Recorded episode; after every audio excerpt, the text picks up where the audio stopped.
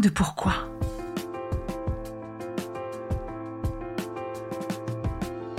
Écoutez bien. Ici, les spécialistes de la résilience, les survivants du cancer, vous raconter leur traversée, leurs chocs, leurs peurs, leurs espoirs et leurs choix face à cette maladie qui les transformera à tout jamais.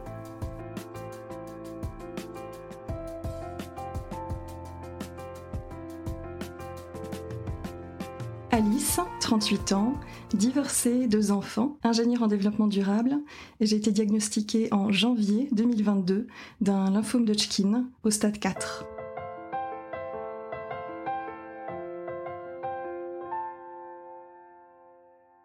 Bonjour Alice. Bonjour Magali. Merci d'être venue chez moi me voir. On s'est connus par les réseaux, euh, plutôt par des réseaux professionnels. Donc je suis ravie que tu viennes nous raconter ton histoire. Ma première question, c'est comment vas-tu? Ça va beaucoup mieux. J'ai été euh, traitée pendant six mois de chimiothérapie et la dernière a eu lieu la semaine dernière. Donc même si je suis encore physiquement bien éprouvée de tout ce traitement, je vois le bout et euh, la conclusion de cette guérison va arriver dans quelques semaines. Donc je suis euh, voilà dans une phase très positive en comparaison de la dernière année. Alice a les yeux qui brillent et je la comprends tellement parce que une semaine après la fin de la dernière chimio, c'est quand même un peu le renouveau quoi et une, une nouvelle vie en fait qui s'annonce. Mais c'est quand même très frais donc euh, je trouve que tu as très bonne mine et bravo pour ça déjà. Raconte-nous Alice comment ce cancer a débarqué dans ta vie? Il a fallu beaucoup de temps pour le diagnostiquer. Il faut que je reparte en juin 2021 il y a un an où là je ressens des douleurs dans le dos. J'appelle même un urgentiste pour une douleur que je prends comme un problème rénal. J'imagine que ce sont mes organes qui sont touchés. Donc très aigu tu veux dire. Exactement. Et on m'explique que c'est peut-être des douleurs au lombaire qui sont liées au télétravail travail, il y a des tensions, mais que si ça passe avec du doliprane, c'est certainement qu'il ne faut pas s'en inquiéter. Alors pendant un mois, j'ai tendance à ne pas m'en inquiéter, aussi parce que les douleurs sont suffisamment écartées dans le temps un doliprane et ça passe. Si un antidouleur sait gérer ça, c'est qu'effectivement, il faut changer un peu de posture, se détendre et partir en vacances. Et partir en vacances n'a pas suffi. Au mois de juillet, les douleurs deviennent quotidiennes. Donc là, on s'en inquiète un peu plus sérieusement. Mais tu n'es pas encore dans ton lieu de vacances ou Si, on est en Bretagne. Donc là, il est compliqué aussi en suivi de s'attacher à un médecin généraliste qui s'inquiète bien de ça. Et donc c'est plutôt les urgences hospitalières de Cornouailles et de, Quimper euh, qui prennent le sujet en, en charge. Mais les IRM à ce moment-là et les scanners ne montrent rien donc c'est compliqué. On part avec ses douleurs, avec ses antidouleurs, mais pas avec de conclusions. Est-ce que tu es inquiète ou est-ce que juste euh, c'est juste gênant? Comment ça se passe ton été avec ça? Je suis très inquiète. Je comprends que si je ne prends pas un antidouleur, elles reviennent. Après, ce qui m'inquiète moins, c'est qu'on part vraiment sur toutes les pistes. Côté gynéco, on regarde du côté pelvien, on regarde des scanners abdos, voilà, on commence à regarder le dos.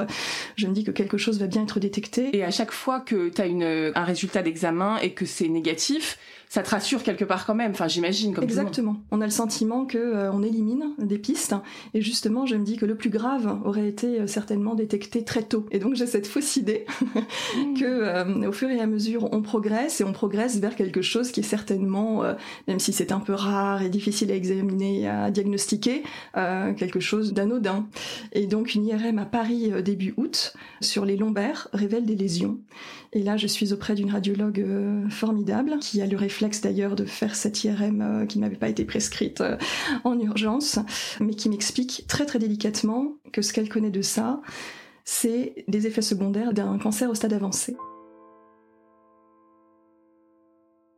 Et donc cette expression, euh, vous portez là dans les os, au cœur des os des vertèbres, hein, les effets secondaires d'un cancer au stade avancé. C'est très troublant. On est le 5 août, hein, les médecins sont peu présents. Je sais qu'il euh, va être encore compliqué de justement organiser des mammographies et toute la suite, mais là c'est la panique. On est le 5 août 2021 et le ciel me tombe un peu sur la tête. Est-ce que ça veut dire carrément métastase ou euh, C'est ce qu'elle voulait dire. Comment on réagit à ça? Qu'est-ce que tu fais? T'es seule? Tu sors de là? Immédiatement, euh, à titre personnel une sorte de culpabilité de me dire s'il y a une masse quelque part et qu'elle est notamment dans le sein, donc ce qui n'était pas le cas, euh, je serais passée à côté de ça. Cette idée de stade avancé, j'ai 38 ans, j'ai pas de raison de me soucier d'un check-up ou de d'examens qui me sont pas prescrits, mais d'un coup j'ai l'impression que euh, on est peut-être passé depuis des années à côté de quelque chose qui aurait été autrement visible si je m'étais inquiétée de faire des analyses complémentaires et donc j'ai vraiment ce sentiment de euh, waouh, ça fait euh, des années que je porte certainement une masse tumorale quelque part et qui peut-être. Euh, et que je passe à côté moi-même de quelque chose. T'as vu comme d'un seul coup, le premier sentiment c'est la culpabilité, alors que c'est fou quand même comme on est euh, façonné. enfin, ça, ça m'interpelle quand même, alors que finalement l'avenir va te révéler que t'aurais jamais rien pu voir. De J'aurais pas pu le voir. Il n'y avait pas d'autres symptômes d'alerte, si ce n'est si pour cette maladie-là, des suées nocturnes, des effets de fatigue, une réaction aussi à l'alcool, des douleurs quand je bois de l'alcool. Et ça, j'en avais déjà parlé à ma généraliste, hein, mais qui m'indiquait que c'était voilà, il fallait pas que je m'en soucie. Ça, c'est des choses que tu avais ressenties, suer, euh, des petits trucs. Euh, Depuis des années. Là, tu pars de Cochin ce jour-là. Qu'est-ce que tu peux trouver comme première ressource? Est-ce que tu passes un coup de fil? Est-ce que tu restes seule? Parce que c'est quand même euh, extrêmement dur ce que tu viens d'entendre.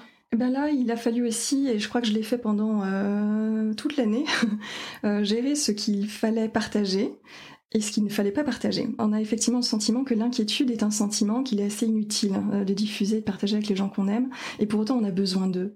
Là, il va se faire assez euh, naturellement des confidences. Euh, ma mère sera impliquée dès le début, et très très vite. Ma sœur également, qui vient du milieu médical et je sais, voilà, résistante et une très très grande alliée là-dedans. Typiquement, le père de mes enfants, qui est un très très grand ami et un vrai partenaire de vie, il va attendre plusieurs semaines avant d'être au courant, parce que je n'imaginais pas le charger d'une telle alors même que le résultat euh, n'était pas donné. Le père de mes enfants, Emmanuel, sera au courant euh, de ma biopsie vertébrale qu'on réalisera quelques semaines plus tard. Une fois que tu es sûr, sûr. Euh, Une fois que je passe en chirurgie euh, générale, en anesthésie générale, et ça, il me semble effectivement que ça le concerne, que de savoir euh, que je rentre dans un mode de traitement lourd. Ne serait-ce aussi que pour t'aider, bien sûr, Exactement. Et faciliter la vie avec les enfants. Donc ce jour-là, c'est plutôt ta mère, ta sœur que tu. Ma mère et ma sœur, exactement. Et j'attendrai même mon père. Je crois que j'attendrai deux semaines avant d'en parler à mon père. Ce jour-là, t'as tes enfants ou comment on fait J'ai pas mes enfants. Le mois d'août, c'est leur papa qui s'occupe d'eux. Donc là, je ne vais pas faire euh, l'apologie euh, du mode garde alternée, mais ça a été une grande chance, à la fois pendant l'été et puis ensuite dans la suite de la cure. Mais le fait que mes enfants soient auprès de leur papa, en train de passer des belles vacances, et les savoir eux sereins, en train de vivre leur été, c'est quelque chose indirectement qui me soulageait. Et qui te faisait du bien. Exactement, qui me faisait du bien. Tu as deux enfants C'est ça, une fille de 11 ans et un petit garçon de 8. Ce jour-là, tu rentres chez toi, qu'est-ce que tu te dis? C'est quoi la prochaine étape? Qu'est-ce qu'on fait? Est-ce que tu as un sentiment de sidération? Est-ce que tu as un moment où euh, tu t'écroules? Ou est-ce que tu prends les choses en main? Comment tu réagis Heureusement, il y avait justement ma mère et ma sœur qui sont assez sérieuses pour ça et qui sont euh, avant moi sur Doctolib pour trouver les créneaux qui vont bien, planifier une mammographie, trouver un oncologue à l'hôpital américain. Ce que tu pensais du coup, c'était que c'était le sein au départ. On m'a recommandé de chercher sur la piste de la mammographie. me dit faites demain une mammographie. Bon, on est samedi, euh, voilà, 6 août, c'est absolument pas pratique, mais évidemment, je vais être au premier centre le lendemain matin à 8 heures. mais je sais aussi qu'il faut qu'on cherche euh, du côté de la tête et qu'on fasse certainement un grand PET scanner si la mammo, voilà, ne dit rien c'est ce qu'elle te dit. Elle me donne les choses dans cette, dans cette séquence. Et effectivement, on se sent un petit peu seul avec son Doctolib à chercher qui peut être euh, médecin en oncologie pour nous guider là-dedans. Est-ce qu'il faut que je revienne auprès d'un généraliste hein? Là, c'est vrai que mon médecin traitant, je l'avais pas vu euh, depuis dix ans. Et donc, je, je cherche par moi-même. Le lendemain, à la mammographie, je me rends dans un centre d'imagerie et on me dit qu'il n'y a pas de place euh, voilà, pour cette consultation d'urgence. Pourtant, j'ai demandé à mon gynécologue de me soutenir et d'envoyer un message pour que les choses puissent être euh, voilà, pressées et je suis très mal reçue. Ce que je peux comprendre, un centre d'imagerie, euh, c'est ce qu'ils me disent, on traite que ça madame et votre cas n'est pas plus important qu'un autre. Et ça, c'est vrai que c'est troublant, c'est rationnel. On comprend que toutes les personnes qui sont là peuvent être inquiétées de, des, mêmes, des mêmes choses, mais à titre personnel, quand on se dit j'ai peut-être une masse hein, très importante, elle est au stade très avancé, aidez-moi, vous avez la machine qui me permettrait de savoir si, on, c'est effectivement cette piste-là. Je sors, suis évidemment euh, en larmes, hein. une dame me prend dans ses bras, sortant elle-même du centre en me disant que ça va aller, que quoi qu'il en soit, c'est pas 24 heures qui changeront quelque chose, ce qui est évidemment rationnel et tellement généreux de sa part, mais vous êtes là le 6 août à vous demander où est votre masse, et effectivement vous vous sentez très très seul. Comment ça s'est débloqué? Ça s'est débloqué à l'hôpital américain où j'avais pris un rendez-vous auprès d'un oncologue. Très bon réflexe du médecin qui organise un PET scanner euh, sous trois jours. Donc là, c'est l'avantage de ces centres. Ça va vite. Mais euh, en plein mois d'août, j'avais pas d'autre solution. Et donc le PET scanner est réalisé euh, le 15 août et il confirme effectivement la présence de beaucoup de ganglions pathologiques, mais pas de tumeurs. La recherche de ma maladie a été très longue. J'ai l'impression que successivement, on a levé les, alertes les plus euh, sérieuses. Donc on a du mal à se réjouir quand on vous dit il n'y a pas de tumeur, il n'y a pas de masse, mais vous savez quand même qu'il faut chercher quelque chose, qu'il y a des ganglions pathologiques.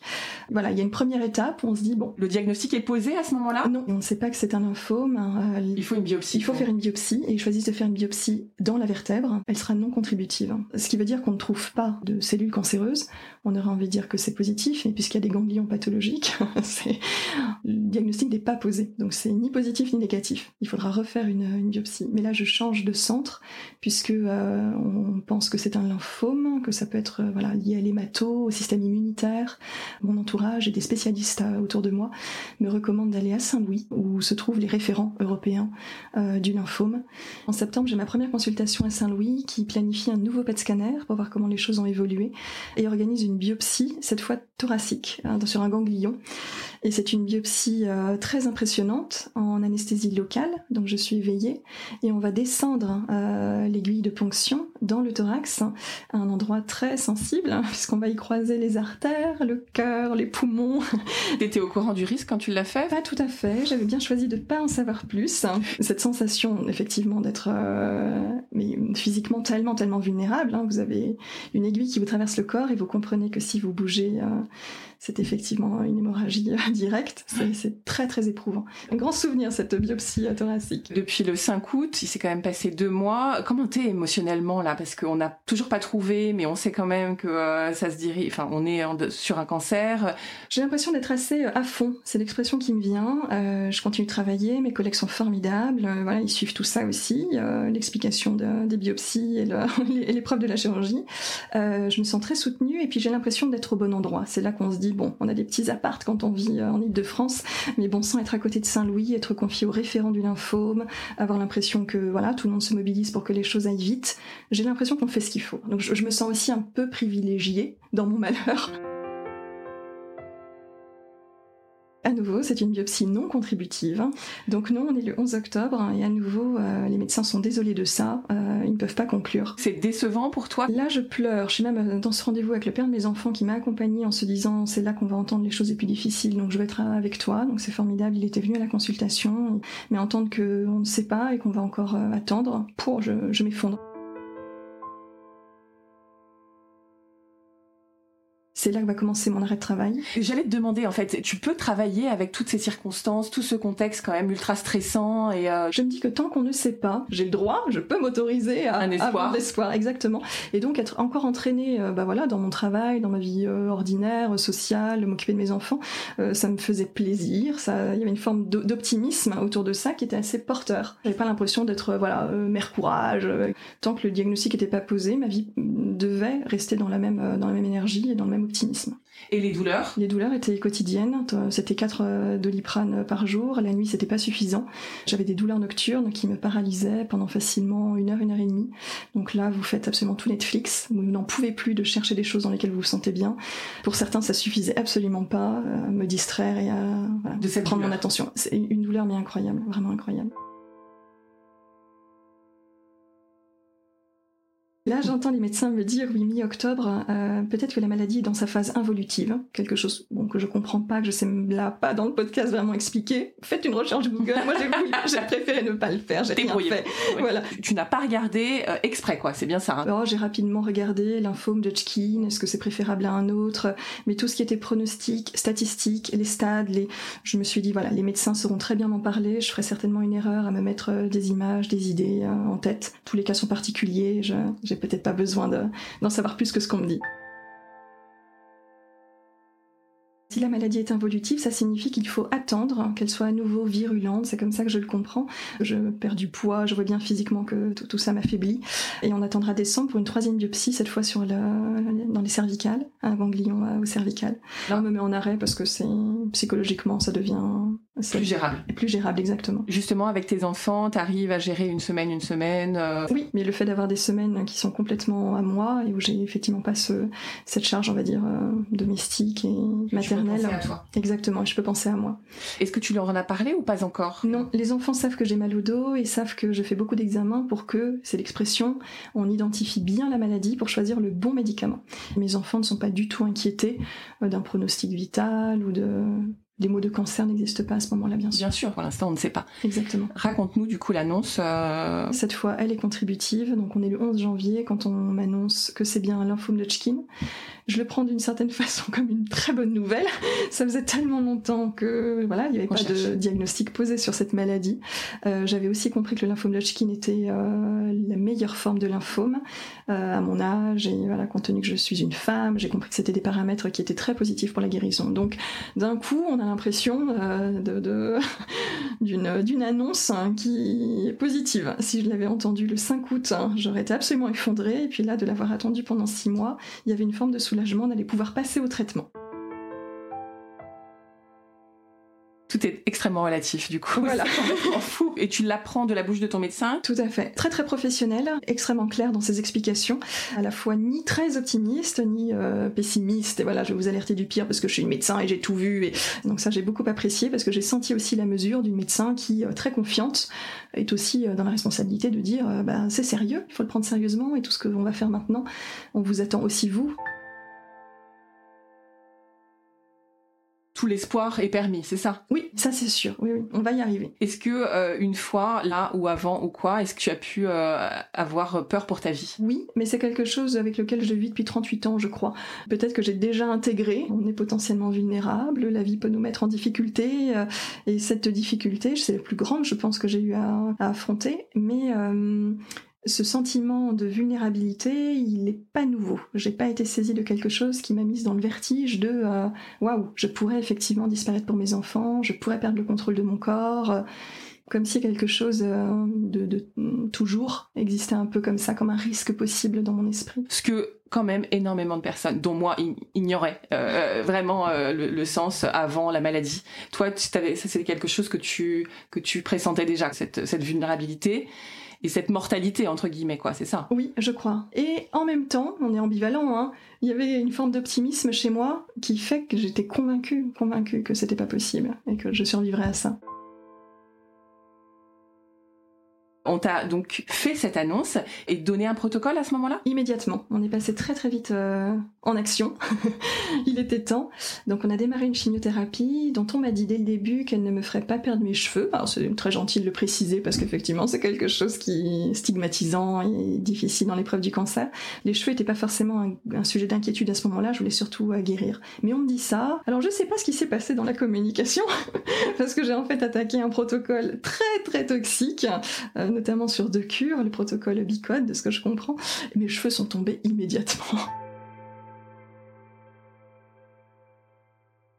mes cheveux se partaient, voilà, je les avais dans les mains et c'était très très éprouvant. On s'était dit qu'on n'avait pas besoin de mettre des mots pour les enfants, même si au 11 janvier, je connaissais ma maladie, je savais que c'était un cancer et je savais que je démarrais une grande chimiothérapie. Dès lors que les cheveux sont tombés, ma fille a 11 ans, bien sûr qu'il était nécessaire de mettre les bons mots.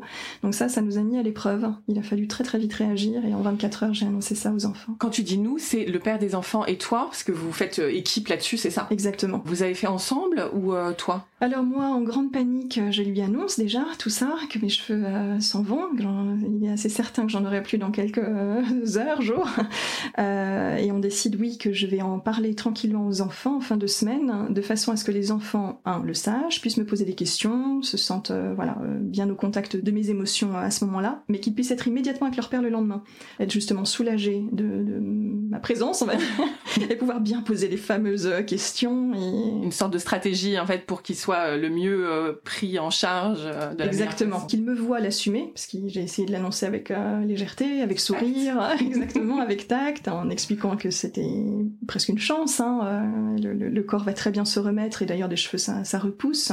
Je pourrais en parler longtemps. C'est pas juste ça, mais pour mes enfants en tout cas, je réussissais à tenir ce discours. Mon fils de 8 ans, il n'a pas été très sensible dans la mesure où voilà, c'est pas quelque chose qu'il connaît de près.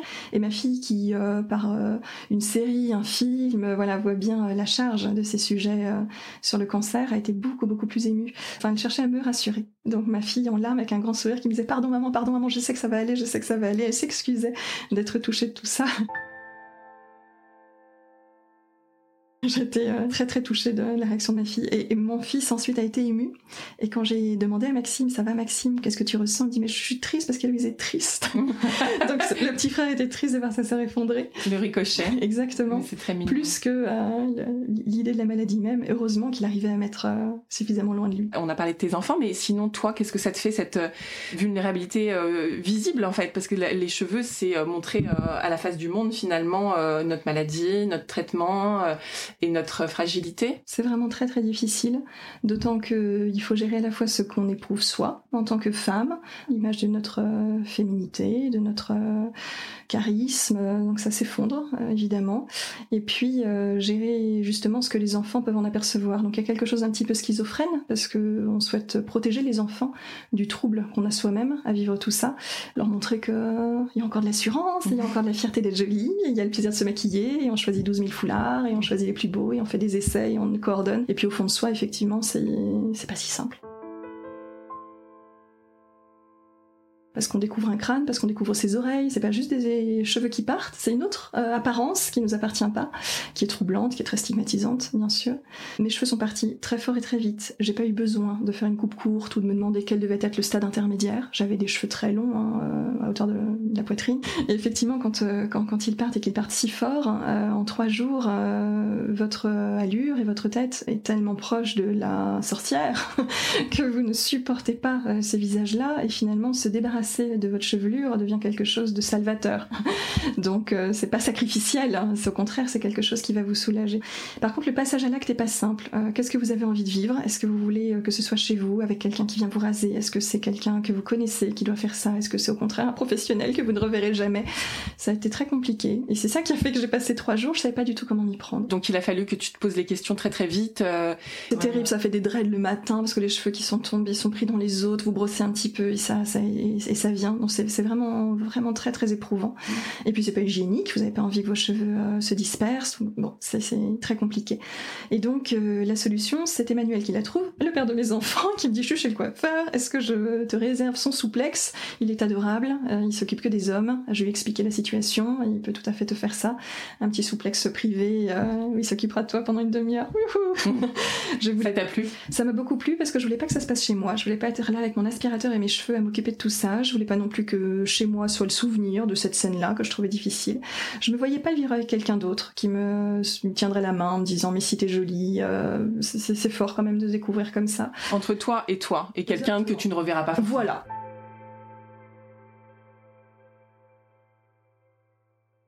J'ai mon compagnon aussi aujourd'hui, avec qui euh, on partage euh, tout depuis euh, depuis deux ans. T'as quelqu'un dans ta vie quelqu'un dans ma vie, mais qui justement avait aussi une forme de distance par rapport à tout ça, qui était un très très grand soutien moral, psychologique, artistique. Il est là, voilà, pour être à l'écoute évidemment de ce que je vis, mais d'une façon assez enchanteresse. Donc justement cette épreuve là, je crois qu'on est très en accord là-dessus. Elle appartient à l'intime, elle appartient à quelque chose de, justement un peu de, de de, la guerrière. Et, pour ça il est d'un très très grand soutien parce qu'il est euh, très valorisant de ces épreuves que on peut aussi surmonter en toute intimité euh, qui se passent bien dans ces conditions Qu'est-ce que ça t'a fait de te voir dans ce miroir euh À ce moment-là, euh, je vois une femme tondue. Donc euh, je vois tous les symboles voilà, d'une femme à qui on a coupé les cheveux alors que c'était pas du tout son choix. Il y a quelque chose... Tu veux dire même dans l'histoire Bien sûr, mm. dans l'histoire, exactement. Même si ça se passe bien, le coiffeur est aussi délicat qu'il peut l'être. il aura cette phrase pour moi de me dire je comprends très bien madame cette émotion, les cheveux d'une femme c'est tout pour elle. Donc on se dit bon, je, vais prendre toute la gentillesse qu'il y a dans cette phrase, même si c'est pas forcément les mots que j'aurais aimé à ce moment-là entendre. C'est pas tout à fait ça quand même. Voilà, c'est dommage. Et puis quand bien même c'est sincère, il peut le penser. C'est vrai que d'un coup notre silhouette change, c'est toute l'allure qui change, c'est les proportions, c'est mes cheveux me manquent. Hein. Là j'ai les cheveux très courts. Euh, je, m'approprie ça en me disant allez c'est original, j'aurais jamais osé avoir une coupe aussi courte. Je vais explorer ça. Finalement c'est une chance dans la vie d'essayer une coupe courte. Mais non, au moment où on a euh, la, la tête tendu. J'utilise le terme volontairement parce que c'est, j'ai vécu de façon aussi euh, aussi forte que ça. Euh, c'est très difficile. L'apparition de ses oreilles, vous voyez votre père, vous voyez votre grand-père. D'un coup, ah oui. des images aussi de ressemblance. Oui, oui, oui. Il y a quelque chose de masculin qui se révèle aussi de votre visage et qui vous ramène à des, à des portraits que j'aime énormément. Hein. Papa, je t'aime très très fort. Mais euh, on cherche pas forcément effectivement à ressembler à, à son propre papa qui lui-même n'a pas de cheveux depuis 40 ans.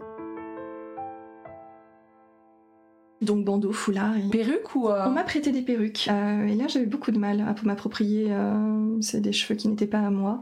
D'abord, j'en ai pas ressenti vraiment l'utilité. Je trouvais qu'avec un petit, un petit bonnet foncé et un petit foulard de couleur, j'arrivais à faire des, plein de combinaisons différentes. Un peu joli, un peu de volume. parce que c'est ça qui nous manque en fait, surtout le volume des cheveux avec le Tout foulard. À fait. Il faut, On a l'impression d'avoir comme ça cette petite tête d'ampoule un peu suspendue, un petit peu fluette, un petit peu fragile.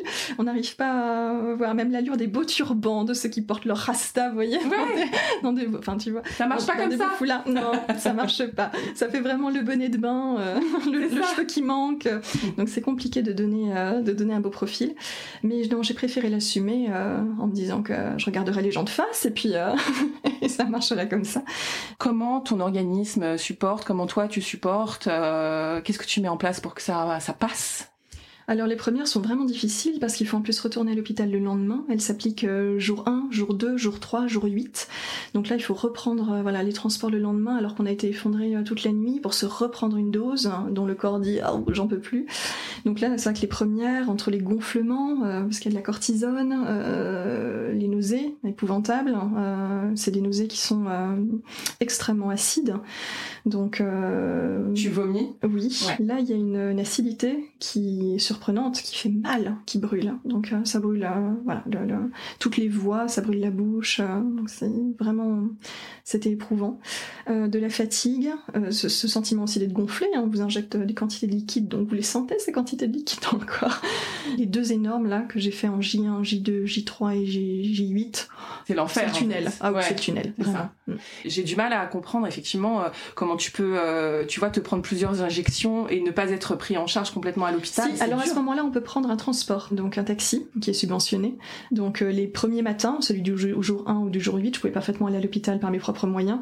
Mais par contre, effectivement, les retours de chimiothérapie ou les lendemains de chimiothérapie, là, il fallait que le, taxi soit en bas. Tu arrives chez toi à te faire à manger, tu arrives à dormir. Oh là, faut vider les frigos, faut surtout rien laisser qui sentent, il faut laisser rien il faut prendre vraiment que du frais, des petits filets de poulet, et des petites pommes de terre rates et se dire voilà, on va pendant des jours, on va manger des choses très très neutres. Et encore, si ça passe, c'est une organisation à laquelle on s'habitue. C'est au fil des mois aussi que j'ai trouvé moi mes, mes petits réflexes, mes habitudes.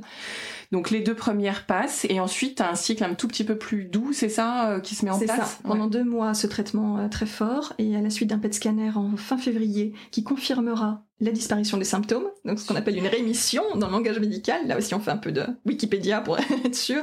Oui, parce que rémission. Euh, rémission complète. qu'est-ce que ça veut dire exactement On me dit que les symptômes ont disparu. Tu veux dire plus de ganglions? La partie pathologique de la maladie au PET scanner ne se révèle plus, donc les symptômes ont disparu. On va rentrer dans la phase euh, un peu plus douce et en plus les choses se passent comme ils ont l'air de, l'avoir anticipé. Lumière, lumière. du coup, ça te donne le courage aussi de, continuer. Hein. Ça, quand c'est des bonnes nouvelles comme ça, euh, on se dit ok, on y va, ça marche. Exactement. Donc j'irai huit fois à l'hôpital pour prendre pendant cinq heures à nouveau un grand traitement de de trois chimios. Ce qui fait quand même qu'il faut tenir sur le, sur le long terme quand même, hein, c'est ça. Et là, ça va être euh, très oscillant. une semaine difficile et une semaine euh, de, reprise d'énergie. Mais justement, c'est un rythme que le corps arrive assez bien à intégrer. Donc euh, l'injection, environ 4 jours on se sent très mal, environ 6 jours de symptômes, des maux de ventre, voilà, des choses qui nous bloque encore pas mal pour la vie euh, normale. Et puis ensuite une semaine qui elle ressemble à la semaine qu'on a envie de retrouver éternellement, où l'énergie est là, où physiquement on est dégonflé, ou voilà. En sachant que hop, on y retourne après quoi. Exactement. C'est ça qui est dur aussi. Est-ce que euh, tu as ce sentiment euh, non mais c'est celle de trop ou Il y a un très gros ras-le-bol et ce qui est surprenant c'est que le corps l'exprime parce qu'en fait je me mettais en état de nausée donc c'était certainement psychosomatique, avant l'arrivée à l'hôpital. Et au fil du temps, c'était de plus en plus tôt ce malaise. C'est-à-dire que dans les premières cures, j'arrivais à l'hôpital, je me sentais déjà mal, alors qu'il n'y a pas de raison. Mais c'était vraiment la mémoire du corps qui savait très bien dans quoi j'étais en train de le remettre et qui disait oh, on n'en peut plus, on n'en peut plus. Et puis au fil euh, des semaines, c'était la veille, c'était deux jours avant, c'était trois jours avant, parce qu'effectivement il y a une charge, quelque chose que le corps ne supporte plus un poison. Hein.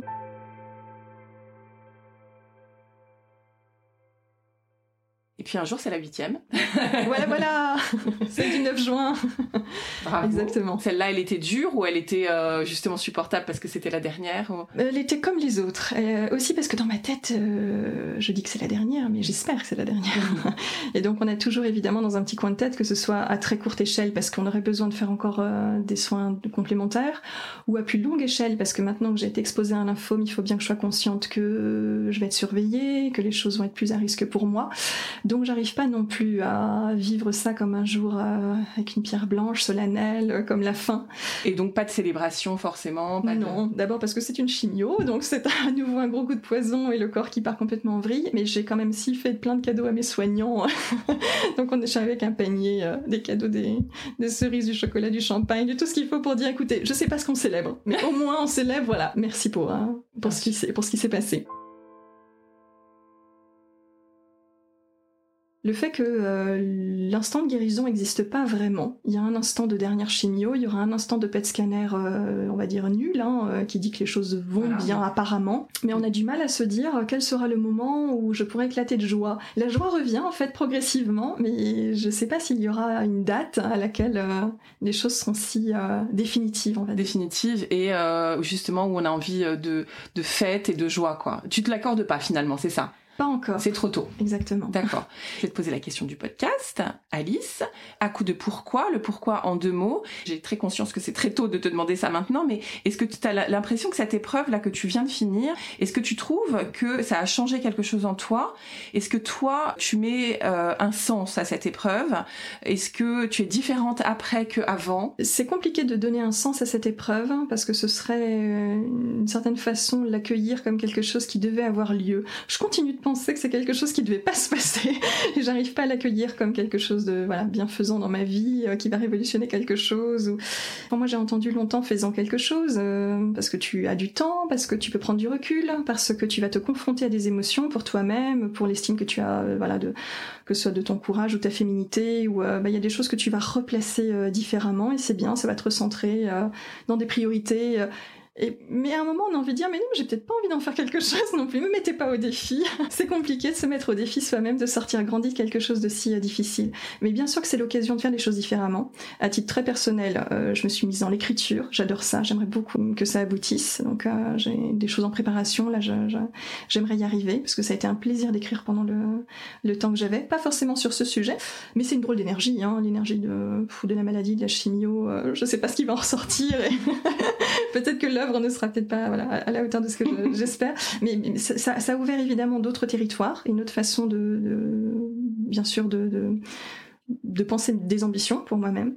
Après, au niveau de mes relations, j'ai plutôt l'impression que ça a consolidé des choses. Ça a consolidé euh, voilà dans ma relation euh, parentale avec euh, le père de mes enfants, avec mes enfants eux-mêmes, dans ma relation personnelle voilà avec mon, mon amoureux, même auprès de mes parents. Mes parents se sont positionnés aussi un peu différemment. C'est compliqué d'accompagner ça quand on est la maman et le papa de, de quelqu'un qui est face à, ce, un pronostic aussi aussi inquiétant. Donc ça a renforcé beaucoup de choses. Quand on vit une épreuve pareille, on est, on peut pas être ailleurs que dans la sincérité. on peut pas être ailleurs que dans la vérité, euh, parce qu'on vit des choses sales, parce qu'on vit des choses qui font peur, parce qu'on vit des choses euh, qui sont éprouvantes. Et si on accepte de les partager, mais aussi de prendre soin des autres pour ce qu'ils ont à en vivre. Euh, Là aussi, il faut trouver le bon équilibre. Euh, il faut préserver les autres euh, de tout ça. Ils m'ont apporté une force absolument immense, euh, mes amis. et j'espère avoir aussi trouvé le bon équilibre pour, alors pas leur rendre de la force, j'irai pas jusque là, mais en tout cas partager quelque chose d'optimiste. Et tu parles de lien, et tu parles de force. Et qu'est-ce que tu penses de, enfin, le lien de toi à toi? Est-ce qu'il y a quelque chose où tu t'es trouvé forte et où tu t'es dit waouh quand même euh, Oui, je crois. tu vas même euh, faire monter euh, des petites là. Il y, a de ça. On est conjoint, c'est pas terminé. Il y a encore un grand sentiment de vulnérabilité et c'est un sentiment avec lequel je suis pas tout à fait familière par mon histoire, mon parcours scolaire, mon parcours professionnel. J'ai aussi la satisfaction dans ma vie d'afficher une certaine détermination d'être euh, voilà bien là où je suis, à faire les choses comme il faut, que ce soit effectivement, que ce soit professionnellement. je me mets comme ça un peu l'ambition de, Une idée de force et de, réussite, quoi. C'est ça. Et donc, euh, quand d'un coup la vie vous rappelle à ce que vous êtes et que euh, physiquement vous vous plaisez plus, euh, professionnellement vous n'êtes plus dans l'activité, socialement parce que vous partagez avec vos amis sont quand même un peu limités au champ du et ta prochaine chimio et est-ce que tu as l'énergie d'aller au musée, est-ce que bon et donc vous avez quand même l'impression d'être un poids euh, globalement et un poids pour vous-même. Donc euh, non, euh, le premier sentiment, il est effectivement un petit peu destructeur, un peu déstabilisant, un peu déséquilibrant. Et vous dites voilà quand est-ce que je, quand est-ce que je me retrouve?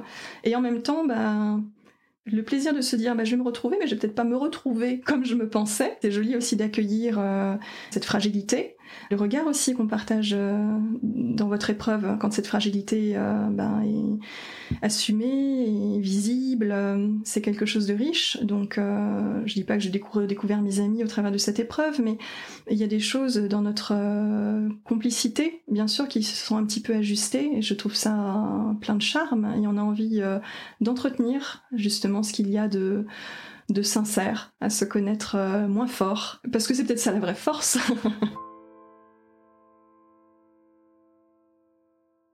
la vulnérabilité Est-ce que justement c'est pas euh, grandissant? Est-ce que c'est pas quelque chose d'en plus plutôt qu'en moins Tu vois, je me demande. Oui, certainement pour ce qu'elle euh, crée aussi du lien. La vulnérabilité seule, non, c'est quelque chose, je pense, de très très éprouvant. Et je souhaite à personne de se sentir euh, justement seul dans, dans, cette histoire parce que affronter la maladie est faible, exactement, parce que la faiblesse, c'est d'abord de la faiblesse.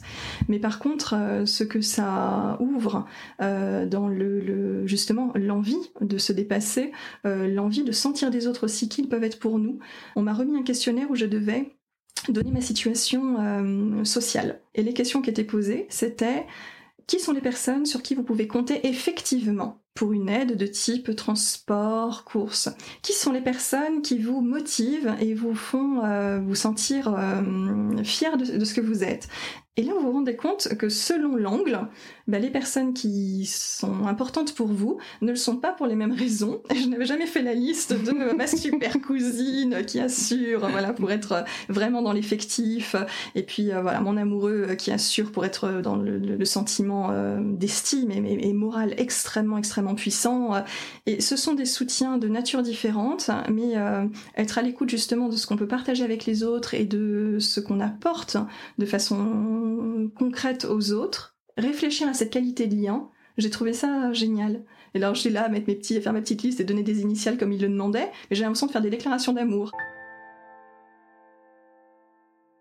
C'est très subtil et je trouvais ça, ça magnifique. Se sentir quand même entouré quand même d'amour, quoi. Donc euh, oui, puissant. Mm. Oui, oui, oui. Que, quel qu'il soit, finalement, être être entouré et, euh, et pouvoir euh, compter là-dessus, c'est beaucoup.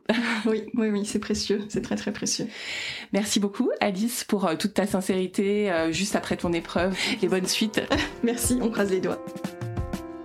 Si cet épisode vous a plu, vous pouvez vraiment nous aider à le rendre plus visible en lui donnant 5 étoiles sur Apple Podcast et en rédigeant votre commentaire. Merci.